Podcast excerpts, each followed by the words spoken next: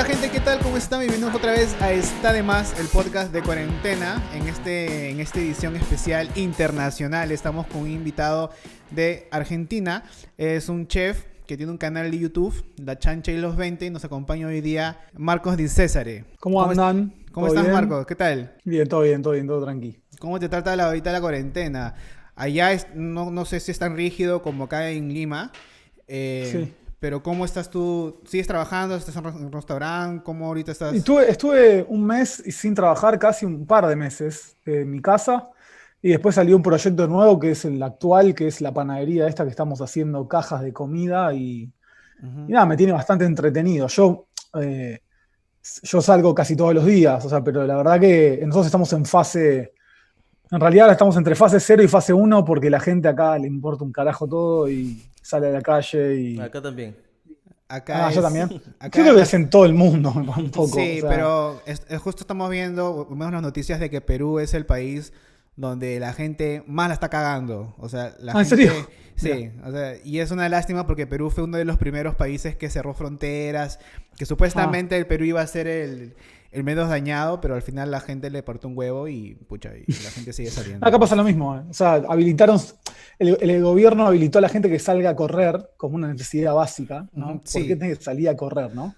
Pero bueno, y salió a correr medio país junto, entonces no había distancia entre... Ah, son pelotudos, ¿qué pasa? Em, nada, correr en tu casa, man, hacer otro tipo de ejercicio, yo qué sé, ¿por qué tienes que salir a correr? O claro. es, es estúpido. pero bueno. Puede ser rutinas así, esas rutinas de, cardio y esas huevadas.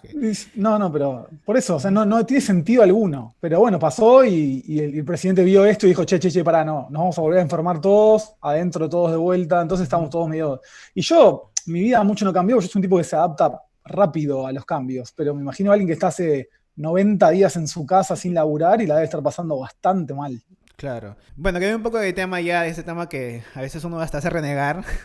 Nosotros a ti te conocemos por el canal La Chanchis Los 20. Es un canal de comida, de tutoriales, pero tiene algo muy particular de que acá Marcos putea a todo el mundo. O sea, pero eso lo hace a mí es lo que más me llamó la atención, porque canales de YouTube de comida hay un montón. ¿Cuándo empezó la Chanchis Los 20? ¿Cómo empezó ese proyecto? En realidad yo no soy parte del proyecto inicial de la Chanchi los 20. La Chanchi los 20 arrancó con un grupo de tres amigos, o que eran cuatro creo, porque uno estaba ahí como medio en duda, y arrancaron haciendo videos de, YouTube, pero sin, sin un mensaje político, o sea, simplemente hablando como todos los demás videos que ves ahí. gente enseñándole a gente a cocinar con técnica y nada más. Eh, después uno de los integrantes, Juan, que seguramente lo vieron cocinar también, que hace pastas, eh, me buscó para hacer la mejor hamburguesa del mundo, el primer video de la chancha conmigo. Eh, en realidad el primero fue el documental de tres partes y después fue ese, pero bueno, los pusimos al revés. Y, y ahí yo entré como invitado y después nada, tuve como una gran aceptación por la gente. Creo que más allá de la puteada en sí, que yo entiendo que es lo que llama la atención, es como, este tipo me habla como me hablaría cualquier tipo en una cocina o como cualquier persona normal. Generalmente los, programas de cocina te, tratan como si fueras un chico de 5 años. Eh, y no entiendo por qué. O sea, porque no tiene sentido alguno. O sea, no estamos aprendiendo a hacer manualidades o a jugar en un arenero. Estamos aprendiendo a cocinar y, tiene que tener una responsabilidad y una seriedad alta. Claro, eh, una de las cosas que también más me gusta de tus videos es que tú explicas el por qué, eh, el, no sé, el trasfondo de cada paso que haces. Por ejemplo, muchas veces los videos que he visto, hablan mucho de la salmonela, del aseo, de los productos, de la carne, de cómo, o sea, separar las cosas. La contaminación cruzada que pasa. Y eso no hay mucho en los videos. Bueno, yo sigo, no sé, 20 canales de comida porque me gusta mucho la, eh, cocinar y esas cosas. Y ninguno dice eso. O sea, ni uno te dice, cambia de tabla, la tabla, cada vez que usa la tabla de carne, lávala o cambia de tabla para usar los vegetales y esas cosas. ¿Sabes por qué? Porque ellos asumen tristemente que la gente no, no lo va a hacer eso, que la gente no tiene dos tablas o tres tablas. Y por ahí, no ten, por ahí en tu casa no tengas tres tablas, pero bueno, la bala que tenés después de cortar carne, o sea, y, y usarla para otra cosa, yo igual eh, entiendo lo que decís. Nosotros lo que tratamos de hacer es que vos comprendas lo que estamos haciendo. No simplemente que cocines, porque no solamente explicamos de seguridad e higiene, también explicamos de las reacciones químicas o físicas de los alimentos. O sea, como si esto pasa porque, porque pasa eso. Si vos lo entendés, en vez de. Es como estudiar algo de memoria o estudiar algo comprendiéndolo. Eh, si, lo, si, lo, estudias comprendiéndolo, ya lo entendiste, ya es parte tuya. Si lo sabes de memoria, te, te arriesgas a que tu memoria te juegue una mala pasada y, no aprendas nada. Y otro tema que quería decir que es muy importante, que nosotros le damos mucha pelota a la cocción de los alimentos.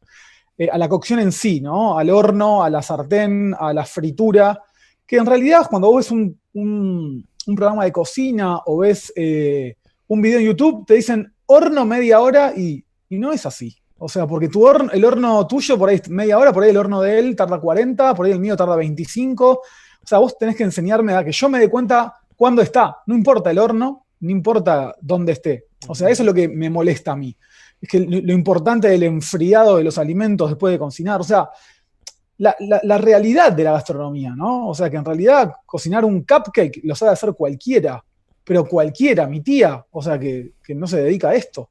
El tema es que nosotros tratamos de enseñarte por qué le ponemos eso, por qué no le ponemos otra, al pan ni hablar, por qué le ponemos azúcar, por qué le ponemos manteca, o sea, ¿porque es rico? No, no es porque es rico, es porque tiene una razón. Entonces, cada cosa tiene una razón de ser. Claro, cuando justo mi video que hacen la, mejor pizza del mundo, creo que es el video. lindo video Este, y dices tú una parte de que muchas de las pizzerías tradicionales le meten diferente cantidad de este levadura. De levadura y, y, tú explicas el por qué, o sea, el otro chef que te acompaña le, explica. Sí, Pablo. Ajá, que por qué lo hacen, por qué lo hacen así, la cantidad y el por qué. Para mí eso es un plus del canal. Muy aparte de las puteadas, que es súper divertido. Este, sí, es, divertido. el tema es que es divertido cuando vos no sos el objetivo de las puteadas. O sea, porque, o sea, porque lo ves y decís, bueno, está puteando y es muy loco, porque vamos a ser sinceros, ustedes en su vida cotidiana, ¿dicen malas palabras? Me imagino que sí. Claro, sí, sí, sí. Y como ustedes lo hacen, todo el mundo lo hace. Entonces, ¿por qué yo me tengo que poner en una cámara y no hablar como hablo siempre? Pero hubo una ocasión de que. a quién? Hubo una ocasión de que sí sentí que me mentaste la madre porque hiciste la How Wins y al final pones este la cebolla, no sé, la cebolla china creo que la cebolla china, nosotros acá decimos. Ah, verdeo. Y, y dijiste, esto es decoración, concha tu madre. Y yo, puta, puta, sí, pues no, yo a veces uno le echa cosas verdes de decoración, pero no era un... Y tú dijiste, eso es para, no sé, algo más fresco. El crocante, sí, sí. Claro. Lo que pasa que, eh, eh, pues, lamentablemente, ¿sabes cuál es el problema? Que, que nos estamos convirtiendo en imágenes. Eh, en imágenes sin sentido. Entonces, vos ves un plato que no debería llevar algo arriba, pero como queda lindo, se lo ponen. ¿Entendés? Entonces, nosotros también vamos en contra de eso. En nosotros vamos en contra de todo, yo ya lo sé. Em, pero pero sinceramente hay un montón de gente que cambió su forma de cocinar gracias a eso. Nosotros estamos muy contentos con el producto y con lo que viene. Porque cambiamos un montón la, mentalidad más que nada de los jóvenes, la mentalidad de la gente que decía, fui a un instituto, allá está el cordon bleu, ¿no? En Lima. Sí, allá. Acá las escuelas más, más tradicionales, bueno, en mi conocimiento, y las más conocidas es el de Galia y el, el, cordon bleu. Cordon Bleu está en Francia, es un gran instituto, no sé cómo será la sucursal de Lima, me encantaría ir. yo quiero ir a Lima, bueno, en realidad este año yo iba a ir a todos lados y bueno, como siempre, vida de mierda, queda tu casa, no pude. Pero lo primero, o sea, cuando yo vaya a Lima, más allá de conocer todos los lugares donde se come la comida real, que espero que ustedes me digan después a dónde ir, eh, porque yo no quiero ir al restaurante de Gastón Acurio. O sea, ah, o sea, no quiero, no me importa un carajo Gastón Acurio. Eh, a mí me importa eh, no sé, una abuelita que, hace un ceviche del carajo y, lo hace, ¿entendés? Con un pescado fresco de la costa y ya está. Que eso es lo que yo le quería mostrar a la gente, que no toda la comida es alta cocina. Y no es eh, eh, como la última etapa de la carrera de un cocinero, cocinar en alta cocina. Eso es mentira. Bueno, en Argentina mucho, bueno, hay, he visto varios canales de, YouTube de Argentina de que hacen puros asados. Y el asado... locos puros asados. Esa es una no me acuerdo, a veces veo nomás pongo asados o parrilla. Eh, y sale un montón y varios son de Argentina. Pero tú, ¿cómo te das con la parrilla? O sea, no. Es que para mí la parrilla es. Eh, el tema es que vos, vos sabés que acá en Argentina el asado es como una cosa cultural intocable, pelotuda, donde nadie piensa y todos lo hacen. Yo, yo, uso a la, a la, parrilla como uso una sartén, como uso un horno, como uso una freidora, como uso todo. O sea, es un método de cocción. O sea, es un un carbón o una brasa o un, pedazo de madera caliente abajo de un, de, un metal, o sea, y eso es todo. Entonces, eh, pasa que acá al argentino lo que le gusta más que cocinar en la parrilla es la cultura de la parrilla, que es por ahí empezar temprano, tomarse un vino, una cerveza, eh, comer algo, ir picando, todo eso es, como, es parte de un gran banquete que se hace acá. Pero enseñarle a alguien a hacer una parrilla es como enseñarle a alguien a tener un hijo. O sea, son cosas que yo qué carajo sé cómo se hacen. La vas haciendo mientras la vas haciendo. Para mí no, no. Es como que yo te diga loco por la freidora y te hagas todo el tiempo cosas en una freidora diferentes. La realidad es que y además nosotros acá en Argentina nos va re bien con la parrilla porque la carne es de buena calidad. yo no sé si en Perú ustedes tienen vacas buenísimas para... O sea... Por ahí tenés que cocinarla 20 horas. Lo poco que sé de, carnes, sí hay buenas carnes, pero son caras. Eh, yo estuve en Argentina hace más de un año. Estuve tres días, o sea, poco conocí Argentina, lo poco conocí. Y cada vez que iba pedía parrillas porque me decían que la carne ya es buena. Y si era buena y comparaba el precio, es mucho más barata que acá. Seguro. Pero eh, eh, yo creo que está bien igual que, vengas acá y comas carne. Yo, o sea, es como lógico, como que yo vaya allá y coma pescado. O sea, eh, claro. es, como que es, lo que vas a hacer, ¿entendés? O sea, lamentablemente lo peor es que nosotros acá tenemos mucho pescado, pero no le damos bola. Lo vamos a comer a otros lados. Pero, mira, cuando yo estuve allá, por ejemplo, ya hubo un punto en que comía, comí dos días seguidos carnes y quería comer algo diferente y puse top restaurantes en Argentina y me salieron tres que eran peruanos, uno italiano y pero no, no había alguien que me diga, oh, este restaurante es 100% argentino y anda a comer ahí. Y bueno, es que ustedes tienen una cultura gastronómica mucho mayor a la nuestra. O sea, mucho más autóctona, me parece. Porque acá, eh, argentino, yo no, yo no creo que se haya inventado el asado en Argentina, sinceramente. Claro. No, es una eh, comida, como dices tú, en términos rápidos, es básico. Es carbón, la parrilla y ya. ya depende del tipo de la cocción, los condimentos que le metas y esas cosas. Claro, pero los, los, vos que, yo si quisiera hacer una parrilla, a mí me gusta mucho más personalmente la forma de asar estadounidense que la nuestra, que es tipo con ahumadores, eh, es, diferente, no es otra cosa, pero eh, el sabor de la carne se torna mucho más complejo y para mi gusto mejor. También tiene animales mucho más grandes y mucho más tiempo de cocción pero a mí me seduce más ese tipo, ese método de cocción que agarrar un pedazo de carne, ponerle sal y ponerlo en una parrilla cuatro horas y en realidad eh, los aplausos se lo debería llevar el del frigorífico, o sea, porque mantuvo la carne. Este, hay una carne carísima, el Kobe o el Wayu, que es japonesa. ¿Tú qué opinas de esa carne? ¿Vale la pena gastar como 80 dólares por un pedacito de mierda que... No, ni en pedo. Yo lo que digo es, está bien que lo pruebes, sí. Es como probar caviar o foie gras, cosas que un, cocinero tal vez debería probarlo alguna vez para, para saber que existe. Pero yo la verdad que a mí me daría mucho calor en un país donde hay gente cagándose de hambre, comerme un pedazo de carne que vale 15 mil pesos nuestros, un lomo. Eh, claro, yo trabajé en, restaurantes y le he dicho muchas veces, hasta me ha quedado bullying por decir eso. Pero en, Estados Unidos, yo probado caviar y no, no siento. Uno, porque, Es, porque es tan caro y dos, no tiene sabor. Sabe algo marino y punto. O sea, no. Raro. Y un potecito de creo que 50 gramos está como en 20, 40 dólares. es como que, puta, mm, no le, no encuentro. Eh, ah, hay, cosas. que yo fui a Francia y comí foie gras, que es, eh, es como el mejor paté del mundo. Y es rico, pero tampoco es que yo dije, no, no, no quiero quedar a vivir acá para comer eso. Yo creo que son cosas que, que sí, eh, por el proceso de, creación que tienen, son caras porque, porque es lógico que lo sean, pero son para un público. ¿Cuánto porcentaje del mundo comerá caviar y foie gras y 1%, 2%? ni, ni vale la pena. O sea, es, muy elite, es demasiado. Pero te ha tocado gente de que, o sea, con tu experiencia y, te gusta un producto porque sabes que es de calidad, que tiene buen sabor, y se lo das a alguien y dicen, eh, a, mí me pasó todo. O sea, pero desde, por ejemplo, bueno, para mí un pan de masa madre con dos días de fermentación, con cinco harinas diferentes y que lo prueben y te digan, bueno, está ácido y la concha de tu madre tiene que ser un poco ácido. O sea, ¿qué querés que haga? ¿Entendés? O sea, si vos no sabes lo que estás comiendo, porque la culpa es mía.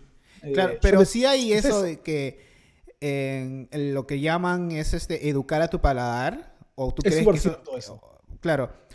Porque, por ejemplo, hay una. La trufa, bueno, Eh, creo que se llama trufa en español. Este, es como un hongo. La gente que no sabe. Sí, sí, sí, la, trufa italiana. Blanca y negra. Y para mí es. Le da un sabor. Puta. No, es increíble. increíble. Explosivo. O sea.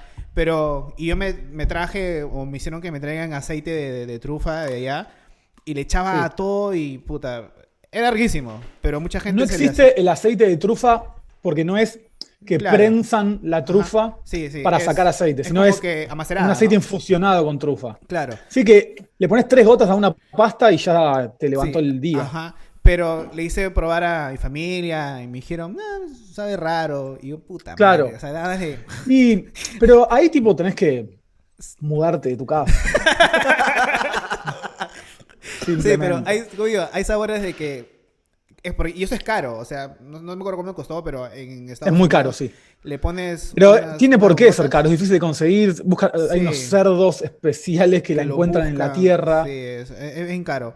Pero bueno. Pero no hace falta comer eso. O sea, yo lo que digo es, está bien, es lo que te dije antes. Está bien que exista, está bien que lo pruebes, pero tampoco puedes decir que tu día es bueno o malo según comas trufa o no comas trufa. O sea, no somos Mark Zuckerberg, o sea, millonario, y podemos decir, bueno, hoy quiero comer. Bueno, comer lo que hay o sea, yo lo que digo es mejorar tu comida diaria.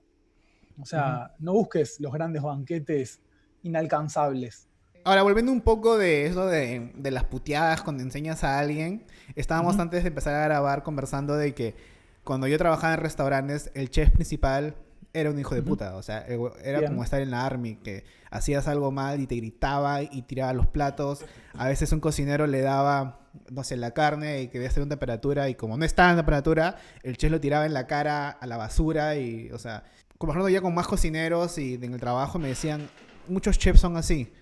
O sea, es cierto. Y parecía de que es totalmente normal de que los chefs ejecutivos o los, o los jefes de cocina sean así, tan puta, eh, no sé. Yo fui así un tiempo, un tiempo largo. El tema es que eh, con el tiempo te das cuenta que.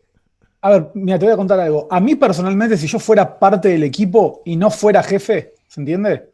Yo, a mí me gustaría ser tratado de esa manera. O sea, porque yo creo que es la. O sea, yo como, como cocinero me encanta ese tipo de exigencia que hasta parece ridícula yo, bueno, vivo leyendo libros y los mejores cocineros del mundo son tipos que, que, porque vos tenés que entender algo, un jefe de cocina que siente la cocina como propia, es como, esa es su verdadera casa, ¿eh? O sea, ojo con eso. Por eso el tipo se enoja. Porque él, vos decís que, pero pará, ¿qué te pasó? No sé, que te peleaste con tu novia. No, el tipo necesita que todo salga perfecto porque su es parte de su cuerpo esa cocina, o sea, es parte de su alma, o sea, eh, por eso está enojado. Es como que alguien entra a tu casa y te empieza a desordenar toda tu casa o tu auto y te lo empieza a rayar todo y todo se empieza a salir mal y vos te enojás y los empezás a putear porque decís, che, pero pará, o sea, el plato yo lo diseñé así, te lo enseñé a hacer así. ¿Por qué no sale así? ¿Entendés? O sea, ahora, si el tipo nunca te enseñó nada y te putea porque, porque es un pelotudo, bueno, ahí, ahí es otra cosa. Pero si vos seguiste un camino lógico de enseñanza y el tipo aprendió, porque vos, si lo pones a sacar platos, asumo que es porque aprendió. Eh, después, eh, la exigencia es alta, y más en lugares de, de, mucha, mucha calidad, o sea, de, donde una falla puede hacer que, pierdan todo, o sea, de, estrellas Michelin, de cocina de Francia, sé, cocineros de, de, alto nivel, no, no pueden fallar, no, no, no, no entienden lo que es fallar. Entonces están Imagínate, además vos pensás algo, el tipo te putea, pero créeme que el que peor la está pasando en ese momento es él, ¿eh? Claro, porque es un hombre bajo el plato que estás llevando. Claro, o sea, y aunque por ahí vos no sé si trabajás en un lugar muy bueno, pero aunque sean hamburguesas o lo que sea, si vos te, te comprometés con el producto al nivel que debes comprometerte, yo no voy a decir que está bien el maltrato físico, porque eso también lo vi, eso me parece medio mucho. Sí, eso pero, sí es, o sea y hoy voy, yo voy mucho más por el lado de la pedagogía y de la empatía y de, che, bueno, vení, ¿qué te pasa? Me pasó, mirá, me pasó hace muy poco que un chico me llegaba tarde todos los días, o sea, horas, dos horas tarde, una hora y media. Y nada, hablando con él me enteré que el papá le pegaba a la mamá. Entonces yo no puedo ponerme en un modo militar contra un pibe que, que ¿sabes lo que le importa? La hamburguesa cuando viene de la casa, no le importa nada. Ahora, si yo le muestro a él que yo soy un humano como él, que lo comprendo, que entiendo su, dolor, tal vez él entienda mi dolor. Y mi dolor es que él falle. Entonces, eh, nada, eh, fue muy loco porque nunca más llegó tarde después de la charla y a veces hasta llegaba antes que yo, lo cual es muy raro. Y lo veo mucho más contento ahora. ¿Entendés? y yo le pregunto, che, ¿tu familia? No, men, eh, tengo que aprender a separar las cosas y yo estoy acá para dar lo mejor de mí. eso me funcionó alguna vez y alguna vez no, ¿no? Pero bueno. Sí, porque hay un tema también de que, o sea, este chef que te contaba, eh, el restaurante era caro y cada vez que había una crítica en el periódico de, restaurante y era mala, el huevón venía, puteaba a todo el mundo y la noche no había errores y pero en la al, final de la noche él cocinaba para todos y te abrazaba y te, y te sentías como que es como una relación tóxica porque el huevón te putea todo el día y en la noche te abraza, es como que bueno, a la mierda nos acusan mucho de bipolaridad a, los, jefes de cocina. Y yo, un, día me decían, boludo, sos re bipolar. Y yo le digo, a ver, ¿por qué sos bipolar? No, porque vos llegas buena onda y al rato te pones a putear. Y yo le digo, ¿vos por qué te pensás que yo me pongo a putear? Yo llego buena onda, yo quiero tratarlos bien, yo quiero que, que todo salga bien. Pero si llego y hay carne en el piso, está todo sucio, ustedes tienen el uniforme mal puesto, eh, la comida sale sin sal, ¿cómo que no querés que me enoje? ¿Qué quieres que lo felicite? No hay bipolaridad. Hay tipo pasión por lo que uno hace, punto. Yo lo máximo que he visto físicamente es de que este chef, que era un, viejito, eh, agarró la ensalada que le faltaba no sé qué cosa y agarró el, puñado de lechugas y se lo tiró al, cocinero. Y tiró el ah, eso, eso, es ser un idiota. Yo tipo no, no, no, creo que... Eso fue lo máximo que he visto de ese... Hay, cocineros que le, le pegan a la... O sea, todavía hoy, ¿eh? O sea, y, y este es grave. O sea, es súper grave. Eso me parece, me parece aberrante directamente. Yo creo que uno tiene que ser muy inteligente en hasta dónde ejercer la presión positiva, ¿no? Porque si vos le gritás a un pibe las ocho horas que está ahí, y en un momento te vas a terminar destruyendo o el pibe te va a clavar un cuchillo a vos. O sea, porque no, aguanta más. Claro. No puede ser. Si, esto no es un. O sea, más allá de que esté planteado como tal, no es un ejército. O sea, a veces dice brigada de cocina. Y sí, porque tenés, es medio eso. O sea, eh, cada uno tiene un rol que cumplir, si uno no falla, fallan todos, somos un equipo, sí, sí, todo bien, pero ya yo prefiero eh, hablar hoy, porque además también te das cuenta que, cuando te vas vos a tu casa, después de haber puteado a cinco cocineros ocho horas, te, vas eh, destrozado, ¿entendés? Porque, por qué lo haces? ¿Entendés? O sea, no tiene ningún, ningún, nada positivo. Sí, aparte creo que también llega una parte de qué hago mal para que estos huevones eh, lo hagan Por eso. cosas mal. O sea, también hay algo de culpa, algo así de como que responsabilidad. Totalmente. Es que yo lo primero que me pregunto es qué, qué, hice yo para. O sea, ¿en qué fallé yo para que vos no hagas lo que yo te dije que, que, tenías que hacer? ¿Entendés? Eh, eh, es muy difícil manejar equipos y es muy difícil manejar muchos equipos. yo soy de los que piensan que, que, delegar es muy difícil, más en los tiempos que corren. yo en un momento llegué a manejar nueve equipos al mismo tiempo y en un momento ya me di cuenta que si yo no empezaba a delegar, no iba, no iba a poder físicamente estar porque me iba a morir. O sea. Claro. Nada, y lo hice como pude. Creo que tuve millones de errores y aún hoy los veo. Pero hay que ver cuántas personas pueden manejar nueve equipos físicamente estando ahí. No lo digo por ego, lo digo por tiempo. O sea, tiempo físico, el, día tiene 24 horas. O sea, ¿Cuánto tiempo puedes ir a ver a todos? Claro. Eh, y, además vos sabés que el trabajo en cocina es muy variable. O sea que al, jefe que tenías, que entrenaste un año, que ya está para dejarlo solo y que no falle, al otro día, gracias a todas esas enseñanzas, consiguió un trabajo en el cual le van a pagar más y se va. O le van a pagar menos, pero va a aprender cosas nuevas y se va. Y vos tenés que vivir con eso. O sea, vos lo que tenés que pensar cuando manejas equipos es que no estás eh, avanzando, estás en constante entrenamiento. Es como una profesora, una maestra de primaria del colegio ella todos los años enseña lo mismo. Claro. O sea, lo que, la gente cambia, o sea, le cambia el, público. Bueno, vos sos eso, sos un entrenador de gente. Y todos los días tenés que entrenar a gente. Entonces, si no te gusta repetir 5.000 veces que no tenés que meter la mano en la freidora porque te quemás, bueno, no es para vos esto. Claro, ah, es un es un buen punto. Porque Claro, o sea, hay constante. Yo veía durante trabajé en esos restaurantes, veía constantemente que cambiaban los cocineros y veía el mismo cocinero que le enseñaba la misma cosa a cada rato. Ojo, es insoportable. ¿eh? Yo lo sé. O sea, es, es muy desgastante porque además no es que estás en un aula con el tiempo justo para. Estás en el medio del servicio donde no solamente él tiene que aprender, sino los otros cuatro no tienen que desaprender lo que ya les enseñaste y es, todo un mundo complejo. que las porciones tengan el gramaje que tienen que tener. Eh, es, muy, es muy arduo, más cuando sos un tipo muy, exigente. Si te chupa un huevo, lo haces de taquito. Pero si vos querés que todo salga perfecto, y es un trabajo de 18 o 20 horas por día. Yo sé que me estás diciendo, pero, son, pero el día tiene 24. bueno, dormirás 4 o 5. Y después ya no dormís más, porque cuando no estás ahí, estás pensando en, ese lugar. Entonces es lo mismo, es, mejor ir. Claro, claro, sí, sí, de todas maneras. Como conversábamos hace rato antes de empezar la entrevista, yo te hice una pregunta de si es que era un personaje lo que tú tenías en la chancha. Me dices que no, que tú normalmente eres así, que no es que pautes las, los videos, simplemente vas fluyendo de acuerdo a lo, que, a lo que estás haciendo y lo que te comentan. Sí, la mejor muestra de eso es, si vos ves todos los videos, te vas a dar cuenta que no soy igual en todos los videos. Hay videos que estoy mucho más enojado, hay videos que estoy más como gracioso, hay videos que no tenía ganas de hacer el video y se recontra nota. O sea, si sos un poco perceptivo te vas a dar cuenta cuál. Eh, es imposible hacer un personaje de un cocinero sin ser actor o haber tenido un, ah, pasado de ese tipo. Lo que pasa es que nosotros, bueno, los que consumen bastante YouTube saben que algunos eh, no youtuber, pero creo que no te gusta que decir que eres, que eres youtuber, pero... sinceramente, yo creo que un youtuber, por, como, como, por definición, tiene que tener su propio canal, y yo no lo tengo.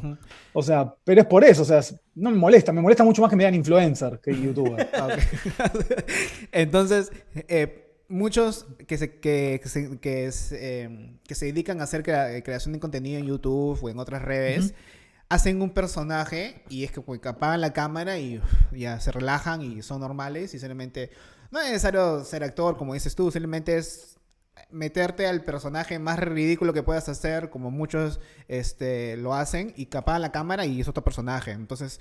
No, no, no. En mi caso no es eso. O sea, yo, de hecho, casi toda la gente que me conoce en la vida real después de haberme visto en los videos, como que no pueden creer que es lo mismo. O sea, les, llama mucho la atención. Por eso, tipo, lo que te pasa a vos le pasa a un montón de gente. Claro. Eh, pero vos ves un video de la chancha, dura media hora. Bueno, ahora están durando una hora. Ya son como series que la gente quiere ver a la noche cuando llega a la casa. Es increíble. La verdad que nos pasa eso. Em, te vas a dar cuenta, esos videos se filman en una, jornada de 8 o 9 horas. O sea que, digo, imagínate todo lo que no ves. O sea, eh, ¿entendés? O sea, eh, y es, un rejunte, y yo estoy, soy, soy de esa manera, o sea, soy, tengo esa forma de ser, eh, yo hablo así, o sea, con, cualquier persona, o sea, no, a veces me, hacen, te puedo hacer una entrevista y, yo, la primera pregunta es, che, ¿puedo putear? Pero no porque, porque yo quiero putear, porque mi forma de hablar es diciendo malas palabras. O sea, eh, me va a salir, ¿entendés? O sea, no.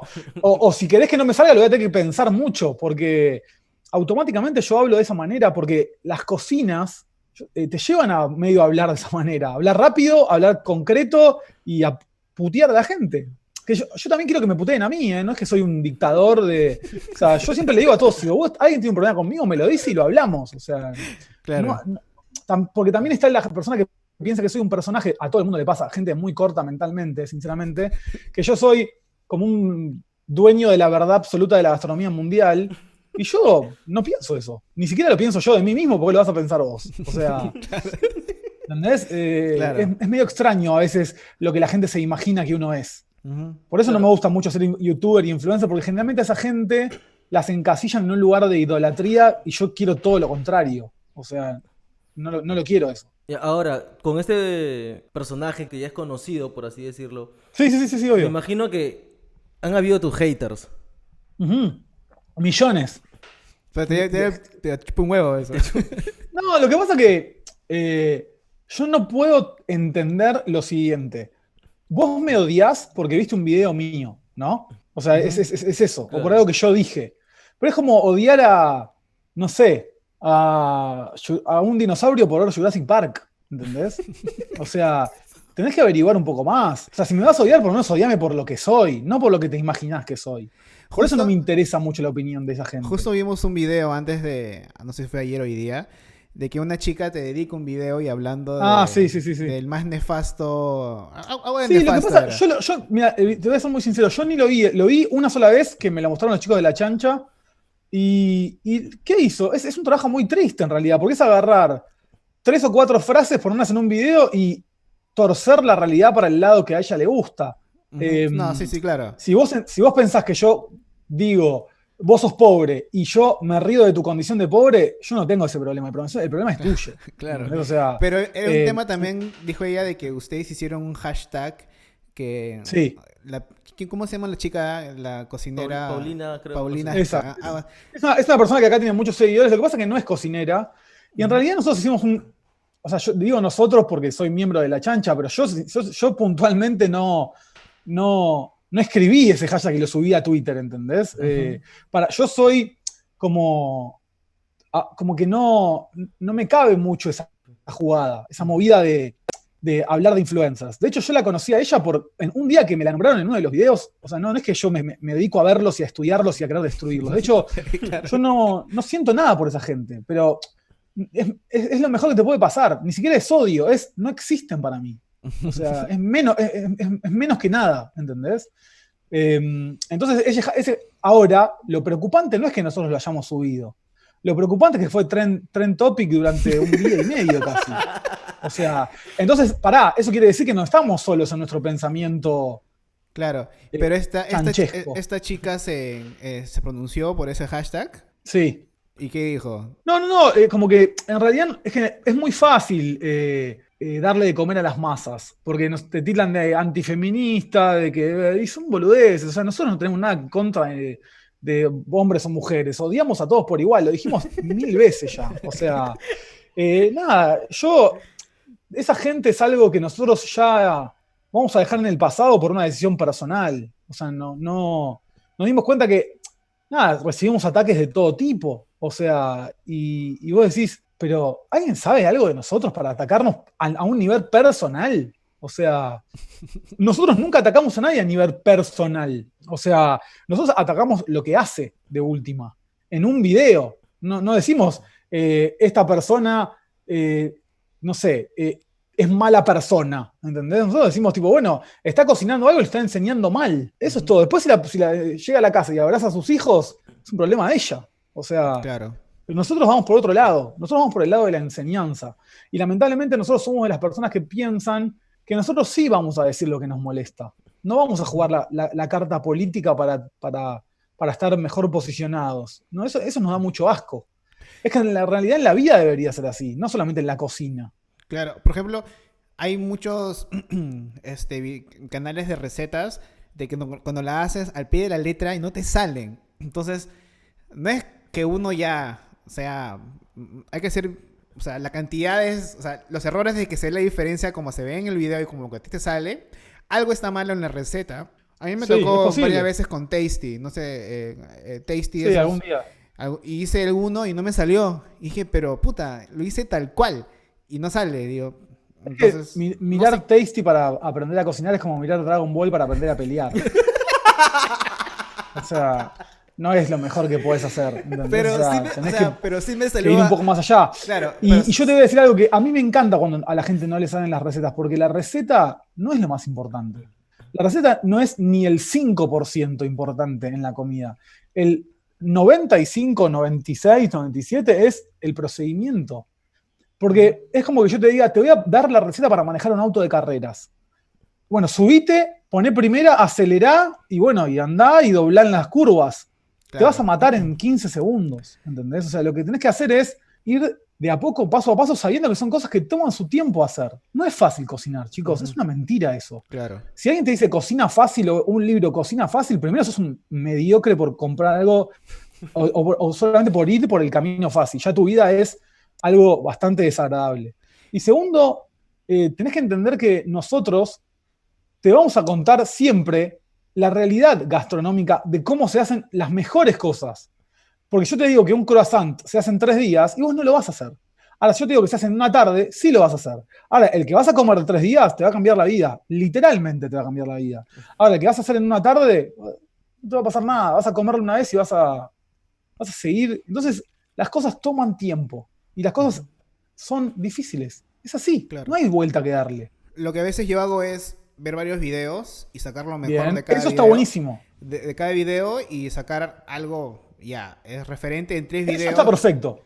Porque a veces digo, mmm, no salió así la primera vez. O sea, últimamente, como a todos en cuarentena, ganas de hacer queques, tortas sí, y eso. Sí, Y he agarrado este, con mi novia recetas de varios lugares y han salido cosas muy buenas. Y digo, chucha, pero muy diferente a lo que se ve en los videos. ¿saben?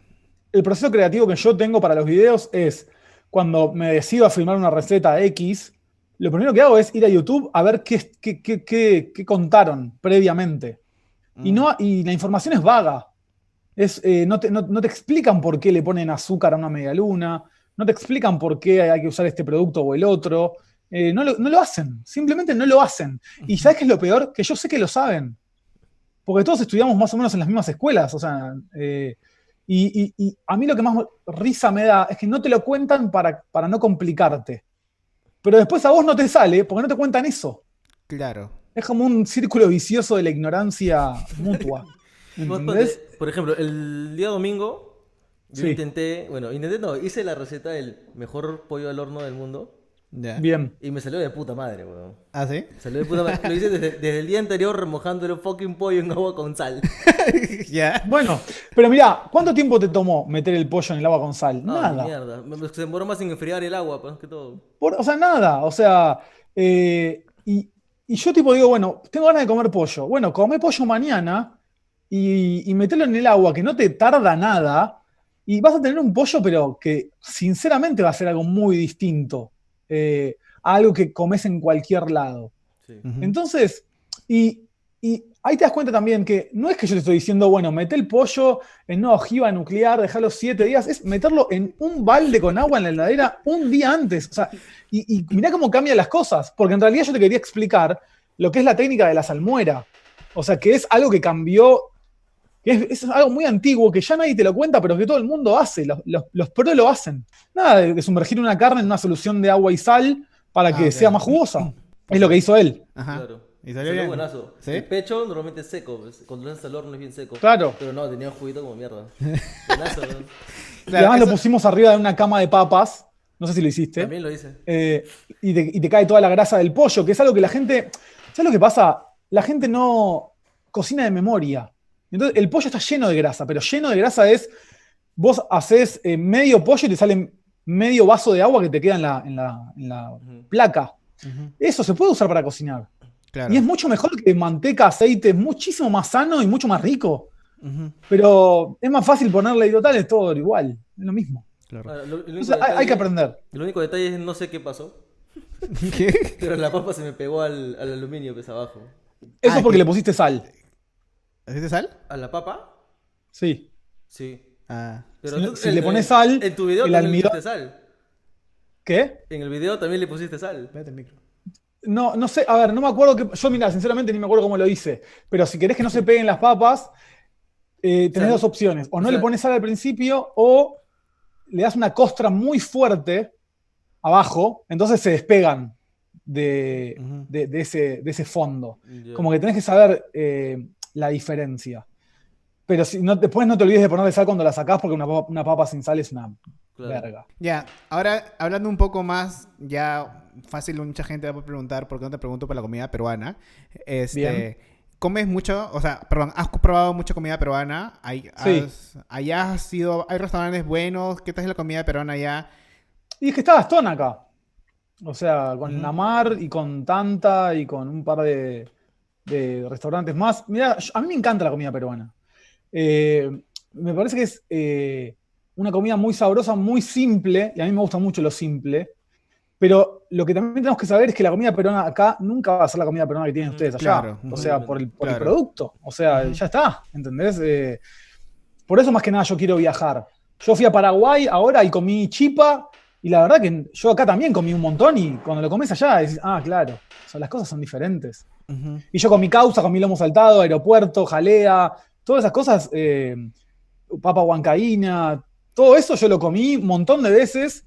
Y yo además tuve la suerte de cuando yo me inicié en la gastronomía, trabajaba, tenía un local propio como una roticería y trabajaba con un chico que era peruano y tenía la esposa y los dos eran peruanos y cocinaban ahí en el, local, eran como mis empleados y siempre hacían ah, eh, ese tipo de comidas mm. eh, para ellos, ¿no? Y yo probaba porque yo no sabía nada. El tema es que es lo que te digo, o sea, yo no estoy como muy, me, van a matar por esto, pero eh, a favor como que la cocina pertenece a un país. no estoy muy de acuerdo con eso. Ah, Aunque sé que es así, ¿eh? O sea, ¿por qué yo no puedo hacer acá un lomo saltado del carajo? Si la carne nuestra es mejor que la de ustedes. Ahora un ceviche seguramente no voy a poder hacer mejor que de ustedes porque nada, por el, por el tipo de, lima que tienen ustedes, por, por el pescado que tienen ustedes, o sea, por, por el toque que tiene una abuelita peruana, me pasa el trapo a mí 5.000 veces y yo tengo 7.000 horas más de cocina que ella, pero ella sabe dónde y cuándo ponerle la sal y yo no. Entonces, claro. Eh, eso es lo que hay que tratar de lograr, como llevar la comida tradicional de los pueblos a las grandes masas a través de la, enseñanza eh, no estúpida del plato. O sea, eh, porque después te, empiezan a hacer giladas, te le empiezan a poner que el maíz y después y que el puré de batata con Fanta. Y, yo digo, pero antes no había Fanta. O sea, ¿por le No sé si allá se hace así, pero yo acá lo voy haciendo, o sea, batata con Fanta. Acá le eh, echan este al camote Fanta para que se haga como un este glaseado. Un, glaseado de camote. Claro, pero el, camote es batata para nosotros, me parece. Ah, ok. Eh, que es como sweet potato en inglés. Y es eso. Bueno, y le ponen Fanta como para. Pero es lo mismo que ponerle jugo de naranja y azúcar. O sea, me imagino. O sea, Tiene sentido. Eh, entonces, o sea, digo, ¿por qué le tenemos que dar a, una empresa multinacional, ¿entendés? Una parte de un plato antológico eh, Además, lo, o, no sé, las barbacoas de Estados Unidos que se le ponen coca, Coca-Cola. Claro. Eh, vos decís, para, para, hace falta meterle esta cantidad de químicos que no había eh, camote con naranja hace 500 años. Pero lo que sí le echamos nosotros, nosotros, es este amacerar el, eh, con cerveza. Y cerveza Eso está bien. es que la cerveza es un gran producto. Eh, porque yo siempre digo que la cerveza para mí es como un pan líquido. Fermenta como un pan, o sea, tiene casi todo el procedimiento de un pan. Lo que pasa es que no tiene, no tiene el gluten de harina para desarrollarlo y la hidratación es diferente, no importa. Eh, pero la, cerveza es lo más. Para cocinar es lo más. Para hacer pan también es lo más. Ahora, justo hablando de la cerveza, hay un video donde tú dices que la cerveza artesanal es lo peor que se ha inventado. Sí, igual es como que yo tipo siempre digo cosas. Eh, un poquito para causar un poco de polémica, porque no todas las cervezas artesanales son una cagada, pero yo lo que dije es, la mayoría de las cervezas artesanales son hechas por gente que un día se despertó con ganas de hacer cerveza, vio cinco videos en YouTube, como todos. sí, es verdad. Y, tenés eso, lo cual es una porquería, porque andás a ver qué conocimientos bacteriológicos tienen. Y después tenés al que dice que, tiene, que hace cerveza artesanal, pero cuando entras a la fábrica, tiene seis pisos de fábrica, con todo acero inoxidable, entonces vos decís, pará, pará, ¿cuán artesanal es esto? O sea, eh, entonces como que estás ahí, viste, como en el medio. A mí personalmente, de sabor, me gusta la industrial, pero entiendo que la artesanal bien hecha es más sana porque no tiene un montón de conservantes y pelotudeces. O sea, eh, pero sí, yo, yo opino, yo siempre opino lo medio lo opuesto a la mayoría, por, por default. A mí me da cuenta a veces cuando dicen hamburguesas artesanales y es una hamburguesa. Es, ¿por, qué ponerle, ¿Por qué ponerle artesanales? Si es, si vas a una hamburguesa, obviamente, si no es una marca industrial que tiene un paquete, ¿por qué ponerle artesanal? Porque vende. O sea, es, Eso lo que casero. O sea, es estúpido. Porque además, a ver, obviamente que se, vos diferenciás por ahí una hamburguesa que yo pico la carne y la hago yo, que es si compro el disco ya hecho de una marca conocida. Pero yo creo que deberíamos preocuparnos menos por el nombre y por las fotos y empezar a cocinar mejor. Punto. O sea, porque están tres boludos en una mesa diciendo, che, ¿cómo le ponemos a la nueva hamburguesa? Uh, Max Burger, Extreme, Bacon y. Pará, boludo, ni siquiera estamos pensando en cómo mejorar el producto y ya la queremos bautizar. Es como, preocuparse por el nombre de tu hijo y no criarlo correspondiente, o sea, como corresponde, ¿entendés? Es, es triste. Saliendo un poco en contexto, bueno, estoy hablando de comida, obviamente, pero, ¿qué comida culposa tienes tú? Que sabes que es, que la, que es una, una, pachotada. Lo que todo el mundo. O sea, yo, a ver, el tema, ¿sabes cuál es? Estábamos hablando antes de entrenar el paladar. Y, y yo, tipo, antes de ser cocinero, fui un ser humano, porque ya no lo soy. Em, y comía todas las porquerías que, que comemos todos: papas fritas, eh, eh, helado de porquería. Yo tomaba coca cero, por, pero por toneladas. O sea, paraba el camión. Hay una foto en tu Instagram que tú. ¿Cuántos años después? Antes, hace no sé cuántos años, eh, eh, tenías obesidad. Sí, mucha. Muchísima. a causa de, de, de, comer, Todo el mundo que tiene obesidad es a causa de comer. Basta de la gilada de la hemoglobina, y del metabolismo. O sea, sí, puede ser que tengas algún problema, pero si pesás 180 kilos es porque comes mucho. No. nada, después vemos las causas de por qué, pero es por eso. pero yo, tipo, yo, todo para mí es tentador. Es muy difícil para mí eh, trabajar en cocina con este peso. Porque yo veo una hamburguesa o veo una torta o algo y yo tipo, quiero meterme en una bañadera con ella, ¿entendés? Eh, eh, y, no lo hago, elijo no hacerlo, pero es duro y cuesta mucho. Pero vos tenés que tomar una decisión. ¿Te querés sentir bien o querés ser una ballena toda tu vida? Es una decisión. Claro. Creo, que por ahí leí algo como que te habían, te habían puesto algo como que el chef hater, una vaina así, por todo como jodes y por, por las puteadas y porque a veces hablas de terceras personas, no hablando de ellas exactamente, sino de su trabajo. Bien. ¿Te, no, no sabía eso? Bueno, en comentarios, en los comentarios de los videos. Ah, no los veo. ah, tú no lees en comentarios. No, yo tipo, a ver, porque por ahí eso es lo más loco. Em, yo no sé nada. O sea, de, yo hago el video, lo veo una vez, lo juro solemnemente, o dos, y nunca más accedo a él. Por eso él me dijo, le pusiste sal a la, a la papa y yo no me acuerdo qué hice. O sea, no, no sé. O sea, no, es que, no es que no me interesa. Yo siento que te, te di una clase de cocina virtual. Ahora es tuya esa clase, ya no es más mía. Si vos abajo vas a poner, sos un pelotudo, sos un genio, mi vida no va a cambiar por eso. Eh, no tengo ganas, sinceramente, ni tiempo de ponerme a, ver los comentarios de YouTube. No me interesan. Ah, ni un poco. Ni siquiera en Instagram, ¿no? Porque en Instagram también es una, una, una fuente de, inagotable pelotudez de la gente. Eh, y, no, cada comentario negativo lo bloqueo. Bloqueo un montón de gente, ya no sé cuánta. Porque no, no me interesa eh, el intercambio de opiniones en Instagram. O sea, yo digo una cosa, si vos pensás con lo contrario, apretá, dejá de seguir y ya termina el problema. Claro. Ahora, hay un video también donde tú pones este los mejores deseos 2020, creo que es. Ajá, sí. Eso fue en, contestación a la, violencia de los comentarios que recibíamos, porque era una forma como de cagarnos de risa de eso. Pero hay un brother que te dice, Marco, ¿me puedes pasar la receta? Y tú, te la concha tu madre y lo bloqueaste. fue como que... ¿Sabes por qué? Porque la receta, la receta en, en mi Instagram está en al sexto o séptimo posteo y está en historias destacadas. Entonces, ah, si vos no tenés la decencia de, en vez de preguntarme, buscar 20 segundos, ¿entendés? En vez de hacer el camino fácil, bueno, entonces vos y yo estamos en diferentes sintonías.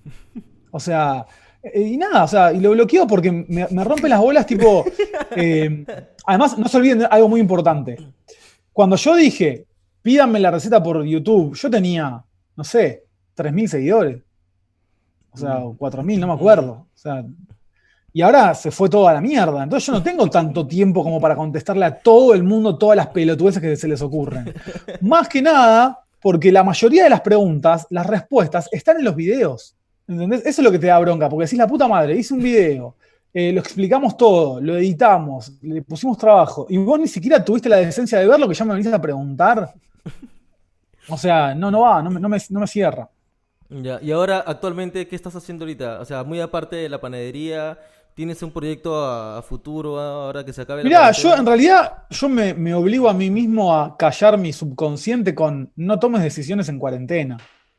Porque tomar una decisión en, este, en, este, en esta parte eh, mundial es medio complicado porque yo estaba haciendo cursos, estaba viajando por casi, me, estaba, me iba a ir a España, me iba a ir a, Paraguay, a Uruguay, a bueno, un montón de Colombia, eh, a Chile, y tuve que... Entonces yo lo que digo es, bueno, hago esto para distraerme y cuando, cuando vuelva a toda la normalidad en el cual todos podamos volver a viajar, ahí voy a tomar una decisión porque hay mucha gente que está esperando los cursos y los viajes, por suerte. Em, y yo tipo, no sé qué decisión puedo tomar ante un gobierno que no te deja subirte un avión. Ninguna, de hecho. Tengo que esperar. Entonces, el, proyecto actual es esperar. Y es el peor proyecto del mundo, porque cuesta un montón. Pero, este, pero gracias a, este, a la chancha, tú has has agarrado más trabajos de clases, de, no sé, de consultorías, cosas así.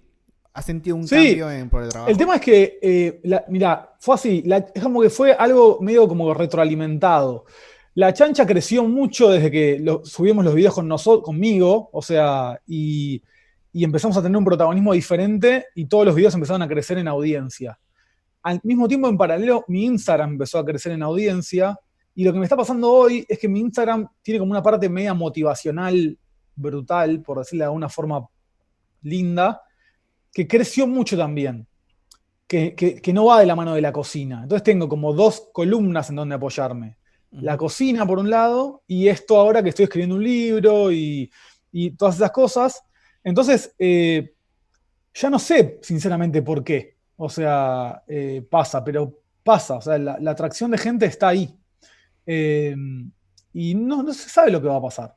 O sea, con nada. O sea, yo soy un tipo bastante cambiante en ese sentido. O sea, no, a veces quiero decir, bueno, me voy a quedar todo el día haciendo pan y al otro día digo, no quiero hacer más pan y quiero escribir un libro. O sea, y lo hago. Es, como seguir un poco lo que uno le dicta, lo que tiene adentro. Bueno, Marcos, muchas gracias por estar con nosotros. Ha sido eh, un placer tenerte acá. Este es el primer invitado internacional de, ah, mira, bueno, muchas gracias. Este, y muchas gracias por estar con nosotros. Pero antes, en este podcast que se llama Está de más, a todos los invitados le preguntamos qué está de más en algo a lo que se refiere, a lo que se dedican. En este caso a ti, eh, te preguntaría qué está de más en los cocineros argentinos o en la industria de, chefs allá. Yo creo que tipo, ni siquiera voy a hablar de los argentinos, voy a hablar de todos. Me parece que lo que está de más es que nos olvidamos de cocinar, nos olvidamos del producto. O sea, queremos más, y me incluyo porque yo a, veces también a mí yo peco de eso. Eh, lo rechazo completamente y cada vez menos, pero estamos pensando todo el tiempo en que la gente nos coma a nosotros en vez de comer lo que cocinamos. O sea, pasamos a hacer el plato. Y nosotros no tenemos que hacer el plato. Yo no quiero más restaurantes que se llenen por el, porque hay un cocinero ahí. Un cocinero X. Yo quiero que los restaurantes se llenen porque la comida está buena. O sea, eh, y, y, no quiero ver más fotos de comida. Me dan asco ya. Quiero tipo, no quiero ver más. Y yo le saco todos los días fotos a panes, ¿eh? Em, pero no quiero, o sea, estoy hablando de la comida estúpida, vacía, ¿no? Que la ves, es hermosa, después vas al restaurante, la comes y no tiene gusto a nada. Es, simplemente eso, basta, basta de imágenes, o sea, basta de utilizarle un solo sentido a la gente, que es la vista, para, y le sacamos... Eh, eh, la opción de usar los otros. Nosotros se la sacamos, ¿eh? Porque a través de la vista hoy, vos por ahí hasta. Es como ver porno, muchachos, es lo mismo, ¿eh? O sea, no es lo mismo, no, es, no reemplaza una cosa a la otra, está claro eso, ¿no? Claro. Eh, bueno, en eso es lo mismo. No, no reemplaza ver la foto que cocinar. Entonces tenemos que empezar a dedicarle más tiempo al plato en sí y menos a el ángulo del celular con la luz de atrás y que el flash y, y comprarme un celular mejor porque tiene la cámara que me va eh, eso y dejar de prostituirnos con las marcas. Eso son las dos cosas que, todo, que todo hoy es, eh, agarro una botella y la muestro porque estoy tomando el agua de tal y el pará, pará, o sea, es agua, boludo, tiene el mismo gusto, todo, dejate de topar las bolas, ponete a cocinar, flaco. a mí no me importa que un cocinero tenga un Audi o use Adidas, a mí no me importa eso, ni un carajo me importa.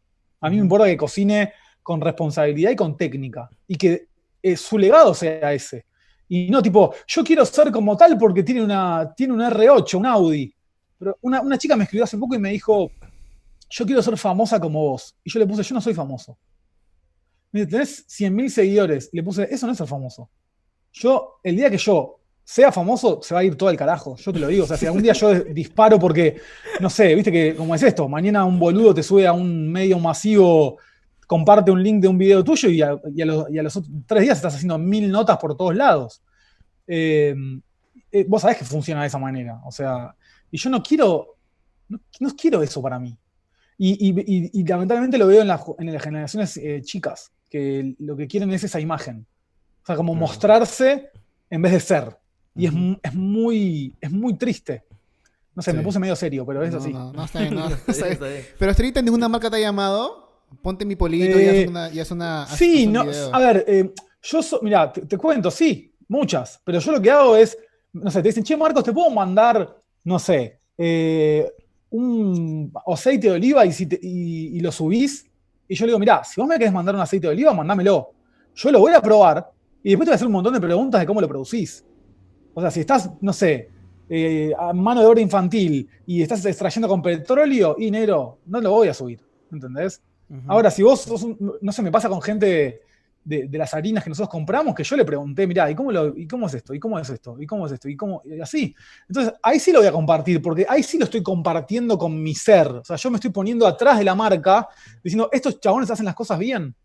¿Entendés? Pero yo no quiero ser parte de una empresa cruel que, no sé, hay 5.000 chicos en Tailandia cosiendo zapatillas. No quiero eso. No, no podría dormir. ¿Entendés? Eh, pero las marcas te buscan porque vos, me pasó que subí, no sé, una amiga de mi ex estaba encuadernando unos cuadernos re lindos. Y la subí y la mina tuvo. ¿Entendés? O sea, no sé, un montón de seguidores nuevos. Y por ahí hasta ventas. Eh, yo sé que genero eso, pero no, es lo que más me gusta. Yo generalmente lo hago con la gente que quiero ayudar. Gente que es, que es muy chica, que no tiene acceso, que no puede pagar publicidad. O sea, eh, odio la publicidad, ¿no? Pero bueno, es, una forma de venta. Entonces, eh, yo subiría marcas, sí, yo, yo estoy, además yo uso marcas, ¿cómo cocino sin marcas? Es imposible, o sea, debería sacar todo de la tierra yo mismo con, una, con un hacha, no, se puede, ojalá, pero no creo. Entonces, me gusta eso, me gusta estar en contacto con el productor, porque los cocineros, no se olviden, que deberíamos ser auspiciantes de productores de la, productores reales. No deberíamos transar con las grandes marcas. No deberíamos, lo hacemos, pero no deberíamos. Como Gordon Ramsay, que Von está en televisión, en programas y ya. Lo que pasa es que, mira, Gordon Ramsay fue el, pupilo de Marco Pierre White, que son cocineros de un nivel técnico. Esas, esas personas dejaron un legado en la vida de muchos cocineros, que sinceramente, que ellos sean, que hoy yo vea a Marco Pierre White cocinando con la marca Nor, a mí no me, no me, no me, no me molesta. Ese tipo hizo que muchos de nosotros hagamos, seamos lo que somos hoy. Ese tipo dejó un legado. Ese tipo, esos tipos son genios. Eh, Gordon Ramsay es un genio. Gordon Ramsay un día tenía calor en la cocina con Marco Pierre White y le dijo a Marco Pierre White, tengo calor. Le dijo, ah, ¿tenés calor? Y agarró un cuchillo y le abrió la chaqueta, le sacó la espalda de la chaqueta, le, abrió los pantalones, está la foto en internet, y le dijo, bueno, ahora no, ahora no vas a tener más calor. O sea, esos tipos sienten la gastronomía a un nivel que si hoy transaron con una marca, ya están del otro lado, ¿entendés? O sea, hoy son empresarios, tienen 50 restaurantes, no, no, están en la cocina, pero esos tipos son intocables para mí. Son gente que, realmente ama lo que hace. Y ya con eso es, suficiente. Gordon Ramsay sí de verdad, sí es, o sea, obviamente es que se sabe que es bueno, pero sí de verdad es una leyenda de la cocina o mucha leyenda. O mucha parte también es por el, showman, como también. Eh, lo que pasa es que el tipo, a ver, cuando hacía Hell's Kitchen y el chabón puteaba a la gente, y vos decís, ah, es un personaje, yo te aseguro que tal vez en ese momento de su carrera lo sea, pero ese tipo fue así muchos años. ¿Realmente pensar que una persona puede actuar a ese nivel, no siendo profesional? ¿Un actor profesional? No, ese tipo realmente se enojaba con los tipos cuando iba a las cocinas y veía que tenían, que cocinaban con papa congelada, que tenían la cámara sin frío. Ese chabón le dolía posta, yo te lo aseguro eso. vos no te podés separar de la comida tan fácil como si fuera un botón que apretás o no apretás. Las cosas duelen. Y a esos tipos, más allá de que sean millonarios, porque no estamos hablando, no, estamos hablando de plata. Igual que Francis Malman, no sé si lo conocen en Perú, eh, es un cocinero argentino eh, que el tipo ganó concursos en Francia, es una bestia. Y hoy el tipo está solo con su perra y se, va a una montaña y cocina solo, ahí la gente lo guardea. Ese tipo es un genio, ¿entendés? O sea, ese tipo es un genio. Entonces, eh, es re fácil hablar de la gente porque viste un posteo o porque armaste una opinión con tres ideas, entonces ya lo odias. O si vos querés odiar a alguien, lo cual yo estoy muy de acuerdo, por lo menos construir tu opinión con fundamentos, ¿entendés? Que no te diga otro, che, odiemos a este, bueno, dale, vamos, vamos a odiarlo. Eso no, no es de esa manera. Tanto odiarlo como amarlo, ¿no? O sea, tenés que investigar. Pero la gente es vaga y no es un carajo. Es más fácil odiar por, por, por rebote que, que tratar de entender. Qué paja, me quedo sin palabras. cool. Bueno. bueno, Marcos, muchas gracias por estar con nosotros otra vez. Gracias a ustedes, chicos, en serio. Comenten, vayan a La Chancha y Los 20, que es un canal eh, argentino. Aparte de, que vas a aprender bastante con Marcos y con sus compañeros, te hace divertir, porque es la puteada que te da Marcos. Si no te pones en, modo princesita, ofendiéndote por lo que va a decir, puta, tienes que ver el canal. Claro, tienes que ponerte en, modo Marcos. Si no, vas, a, decir que está hablando, porque a veces te lanzas una de que, ¿por qué dijo eso de la nada, puteadas? Pero bueno, a mí es la parte más, más, paja de, los videos. Y bueno, gente, sigan, suscríbanse al canal, compartan este video, denle like, sigan. A Acá va a estar la red social de Marcos, acá abajo mío va a estar la de Jorge y bueno, la mía también. Nos vemos a la próxima y comenten qué otros invitados quieren, otros del ámbito de cocina, de músicos internacionales, a ver si es que podemos aceptar. Y gracias a ti, Marcos, por aceptar tan rápido. Nos sorprendió bastante que Jorge les escribió y Marcos respondió rápido, que es algo, es algo muy, muy, muy chévere de la parte de, de, la gente de que se dedica a ser creador de contenido. Bueno, ¿algo más, Jorge? Nada más, todo bien. Que te cuídense, no olviden de seguirnos y seguir a la gente. Sí. Vamos, gente, cuídense. Hasta luego. Chao. Chao.